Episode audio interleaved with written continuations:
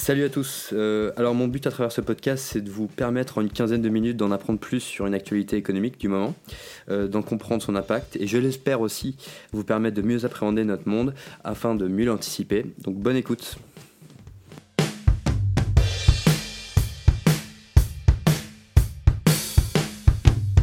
L'année 2019 a été marquée par l'éruption d'une guerre commerciale entre la Chine et les États-Unis. Bien que les tensions ont toujours existé entre les deux plus grandes économies du globe, 2019 a vu se matérialiser des sanctions commerciales d'une envergure bien plus large qu'auparavant. Début 2020, les tarifs imposés par les États-Unis sur les produits importés de Chine s'élevaient à 550 milliards de dollars et ceux de la Chine vis-à-vis des produits américains s'élevaient à 185 milliards de dollars. Certes, l'aspect commercial y joue un rôle primordial, mais les tensions s'étendent aussi euh, à différents secteurs, notamment le secteur des nouvelles technologies avec euh, l'intelligence artificielle ou la 5G. Il y a aussi euh, des tensions dans l'aspect militaire, avec notamment l'expansion des forces chinoises en mer de Chine qui inquiète de plus en plus les Américains. il y a aussi des tensions qui sont au niveau politique, à travers des crises à Hong Kong ou encore liées au sort des, des Ouïghours en Chine centrale. Donc en gros, le conflit euh, entre, qui oppose les États-Unis à la Chine n'est pas que restreint à l'aspect commercial, mais euh, est présent sur plein d'autres aspects. C'est pour ça qu'il est intéressant euh, à discuter. Mais la crise du coronavirus, en plus, risque d'accentuer la fission entre les deux blocs et de manière bien plus rapide. On pourrait se croire finalement 50 ans en arrière, avec une opposition euh, encore une fois, en suivant des idéologies. Donc, il y a d'un côté les autoritaires, d'un côté les démocratiques, d'un côté les communistes, d'un côté les capitalistes. Et donc, même si l'opposition en termes économiques, cette fois-ci, euh, est un peu plus floue que lors de la guerre froide, avec la Chine qui est finalement pleinement inscrite dans le système international et dans ses, institutions euh, économiques. Alors pour certains, Trump est la seule cause derrière l'augmentation des tensions euh, de ces dernières années. Cependant, il semble qu'on en ait plus affaire à une rivalité qui s'inscrit dans la lignée de notre histoire et qui ne devrait pas disparaître simplement avec un changement à la Maison Blanche. Pour commencer à discuter de, ces tensions opposant les Chinois aux Américains, il faut tout de même présenter l'état des négociations début 2020. Parce que, en effet, euh, début 2020, un premier deal tant attendu par les marchés financiers fut enfin signé. L'élément central du deal, c'est bien évidemment le recul progressif des tarifs imposés et l'arrêt des menaces, euh, donc les tarifs qui étaient imposés sur les importations américaines et sur les importations chinoises. Néanmoins, 250 milliards de dollars sont toujours euh, prévus de rester en vigueur sur les produits chinois. Ensuite, le deal inclut aussi euh, une promesse de la part des Chinois d'acheter pour 200 milliards de dollars d'exportations agricoles énergétiques durant deux ans. Donc en gros, c'est pas très utile dans une optique de long terme, même si bien évidemment les agriculteurs américains seront ravis de ce cadeau offert par Monsieur Trump. Alors, le deal permettait aussi d'instaurer un mécanisme de protection d'informations et technologies d'entreprises américaines opérant en Chine, parce qu'en effet, euh, souvent, lorsque vous avez une entreprise américaine qui essaye d'intégrer le marché chinois, euh, c'est la divulgation d'informations sensibles sur sa technologie est une obligation pour pouvoir opérer sur le marché. Et le, Parti communiste, à travers la négociation, a dit qu'il n'opérerait plus euh, ce genre de pratique. Globalement, la portée du deal est quand même décevante car plein d'éléments ne sont pas inclus comme ceux de la manipulation de devises, des subventions aux entreprises, de cybersécurité ou encore de sorts d'entreprises comme Huawei.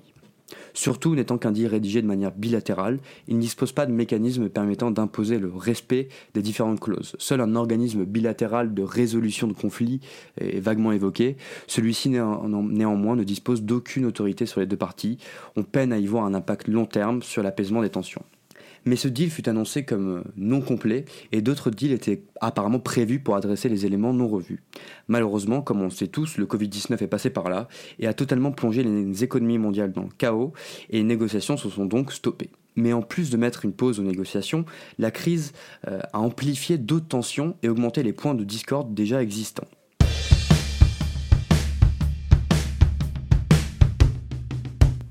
Alors pour moi, si vous voulez suivre l'évolution des tensions entre les deux blocs, il y a trois points sensibles à surveiller qui sont tous stratégiques et qui ont tous été mis en lumière récemment. Alors le premier point à surveiller concerne le contrôle du système financier mondial. Je vais m'expliquer. Alors aujourd'hui, les États-Unis contrôlent les marchés financiers par trois intermédiaires. Premièrement, le dollar, qui donc, à savoir, le dollar représente 80% des devises utilisées dans les chaînes d'approvisionnement d'entreprises dans le monde, ce qui est donc un avantage énorme pour les États-Unis, qui peuvent appliquer leur législation sur leurs propres devises et donc contrôler une grande partie des transactions mondiales. Autre outil de, contrôle de la place financière, c'est SWIFT. Donc SWIFT, c'est un système de partage d'informations utilisé par les institutions financières pour communiquer entre elles. Et troisième instrument de contrôle, c'est la portée globale de ces banques. Euh, elle dispose de, banques très présentes sur tous les continents, comme JP Morgan, euh, Bank of America, euh, Goldman Sachs et plein d'autres. Alors comment la Chine peut-elle retirer cette main prise des États-Unis sur le système financier? Premièrement, elle peut pousser à l'utilisation du yuan. Alors en gros, le yuan, c'est la devise chinoise qui est donc aujourd'hui pas assez utilisé sur les marchés euh, financiers. Et euh, donc, une possibilité pour les, Chinois serait d'accentuer l'utilisation du yuan sur les marchés de matières premières, et ce qu'elle a déjà fait notamment avec euh, l'entreprise Rio Tinto, qui est un groupe minier, qui dorénavant crée des, contrats qui sont entièrement libellés en yuan. Autre possibilité pour le Parti communiste chinois, c'est de pousser ces banques, qui sont déjà gigantesques, mais trop locales, à investir à l'étranger. Alors, Aujourd'hui, en fait, il faut savoir que les banques euh, chinoises disposent de plus d'actifs que les banques européennes et américaines. Donc, en gros, elles sont plus grosses, si on veut dire ça simplement. Et donc, par contre, elle ne, perd que 7% des prêts étrangers, euh, ce qui est beaucoup moins que les banques américaines et encore moins que les banques européennes.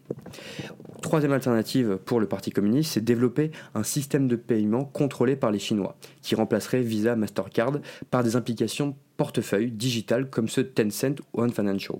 Tencent et Ant Financial, peut-être qu'on ne connaît pas trop ces noms euh, en France, mais ce sont des très grosses entreprises en Chine. C'est l'équivalent, si vous voulez, d'Amazon et Facebook, même si elles opèrent sur des secteurs euh, un peu différents. Donc ces systèmes permettent d'effectuer des opérations sans passer par des banques, ce qui pourrait réduire la main prise des Américains et créer un système 100% parallèle euh, au système américain existant. Donc les États-Unis n'ont pas pour le moment cherché à piloter la reprise mondiale. Ceci pourrait donc créer une opportunité pour faciliter l'intégration de la Chine dans le système financier mondial.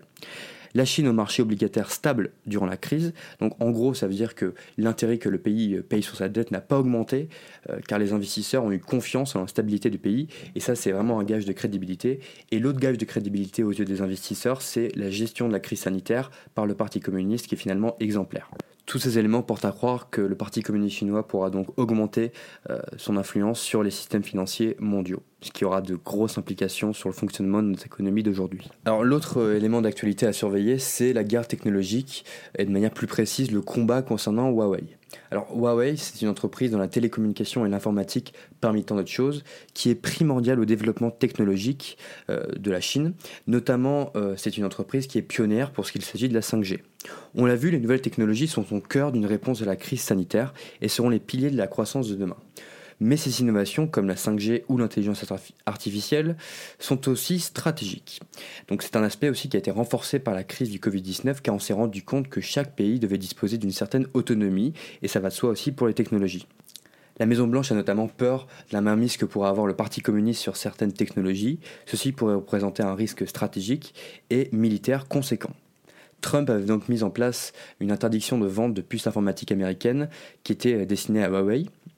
Cependant, ceci n'a pas fonctionné car des producteurs américains délocalisés ont pu continuer à vendre les puces à Huawei. En effet, seulement 20% des, sites de production des entreprises américaines qui produisent les puces euh, informatiques sont localisés aux États-Unis et donc euh, celles qui opéraient dans d'autres pays pouvaient continuer à vendre à Huawei. Le 15 mai, cependant, l'interdiction a été améliorée. En effet, l'interdiction porte dorénavant sur les équipements utilisés à la production de ces puces. Je m'explique. Alors, si une entreprise coréenne produit des puces, elle peut les vendre à Huawei car ce ne sont pas des puces américaines. Mais si elle utilise des équipements américains pour produire les puces, elle ne pourra alors plus les vendre à Huawei. En plus, 80% de ces équipements sont aujourd'hui produits aux États-Unis. L'impact risque donc d'être plus fort et dur à digérer pour le Parti communiste. Cependant, certains producteurs pensent déjà à produire leurs propres équipements et laisser de côté les Américains, chose qui ne sera pas facile à faire. Bref, affaire à suivre.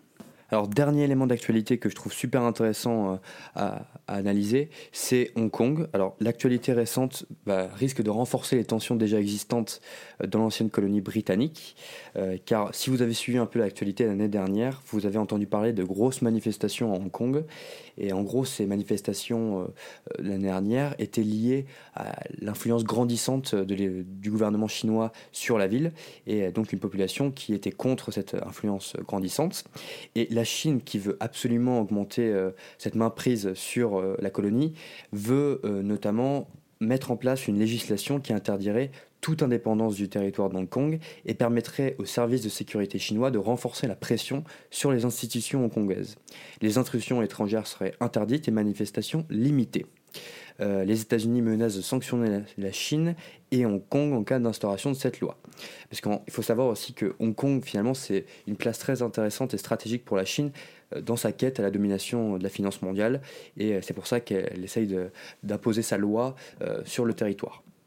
Pour rappel, donc, si vous voulez un, petit point historique sur le cas d'Hong Kong, lorsque le Royaume-Uni a cédé le territoire aux Chinois en 1997, la République populaire s'était engagée à maintenir les systèmes économiques et législatifs ainsi que les, les modes de vie hongkongais pendant 50 ans.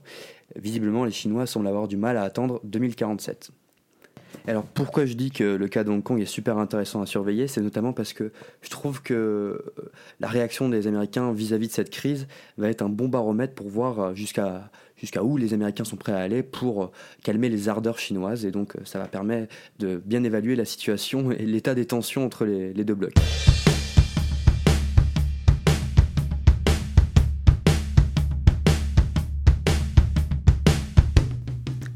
Cette crise sanitaire et maintenant économique risque de fracturer notre monde.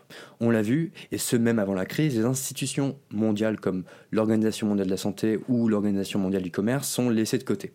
Leurs autorités se voient réduites, avec des États préférant résoudre leurs soucis individuellement. Donc on l'a vu ça avec euh, les négociations euh, bilatérales entre les Chinois et les Américains, et on le voit notamment avec Trump qui, qui euh, remet de côté l'influence de l'Organisation mondiale de la santé. Malheureusement, ceci risque d'augmenter les divisions et de complexifier la résolution de nos enjeux écologiques qui doivent être pilotés de manière multilatérale. De plus, renforcer des barrières au libre-échange plombera inévitablement l'économie avec des transferts de biens et de personnes qui se verront complexifiés. Donc ce qui est intéressant à faire maintenant, c'est un parallèle historique, donc pour comprendre que finalement c'est un simple processus qui se renouvelle continuellement. Donc il y a un parallèle qui est simple à faire, c'est celui avec euh, des années 1880 à 1914 avec la rivalité entre les Anglais et les Allemands. Donc l'Allemagne augmentait son influence par rapport aux Anglais, ancienne première puissance économique du monde. Donc cette époque, comme la nôtre, était marquée par une période de forte mondialisation et d'innovation. L'Allemagne était un régime plus autoritaire, avec un fort contrôle de l'État sur les entreprises, tandis que les Anglais étaient pionniers en termes de démocratie, de capitalisme. Donc finalement, il y avait la même opposition qu'entre Chinois et Américains aujourd'hui. Euh, donc les sanctions mutuellement déclarées étaient aussi très semblables euh, à celles dans la guerre commerciale d'aujourd'hui. Donc ce qu'il faut comprendre, c'est que les retardataires n'accepteront jamais un désavantage permanent. Donc c'est pour ça que les Allemands n'ont pas accepté et qu'on a vu ce qui s'est passé de la période de 1914 à 1945. Donc ça va être la même chose avec les Chinois qui ne pourront pas accepter. Cela fait partie de la nature humaine euh, qui est commune à tous. Donc la Chine et les États-Unis risquent donc inévitablement de créer deux pôles où se situera l'Europe, l'on verra bien, mais notre capacité à agir se fera forcément réduite, et espérons que les États reconnaîtront l'intérêt d'un monde uni plutôt qu'en lutte perpétuelle. Certains intérêts sont plus grands que de simples égaux brûlés.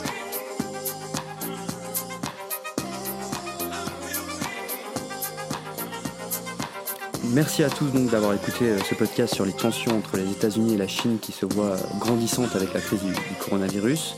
J'espère que vous en sortirez avec une meilleure compréhension de la direction dans laquelle euh, marche l'économie, que vous en saurez en tirer profit, et je vous dis à la prochaine.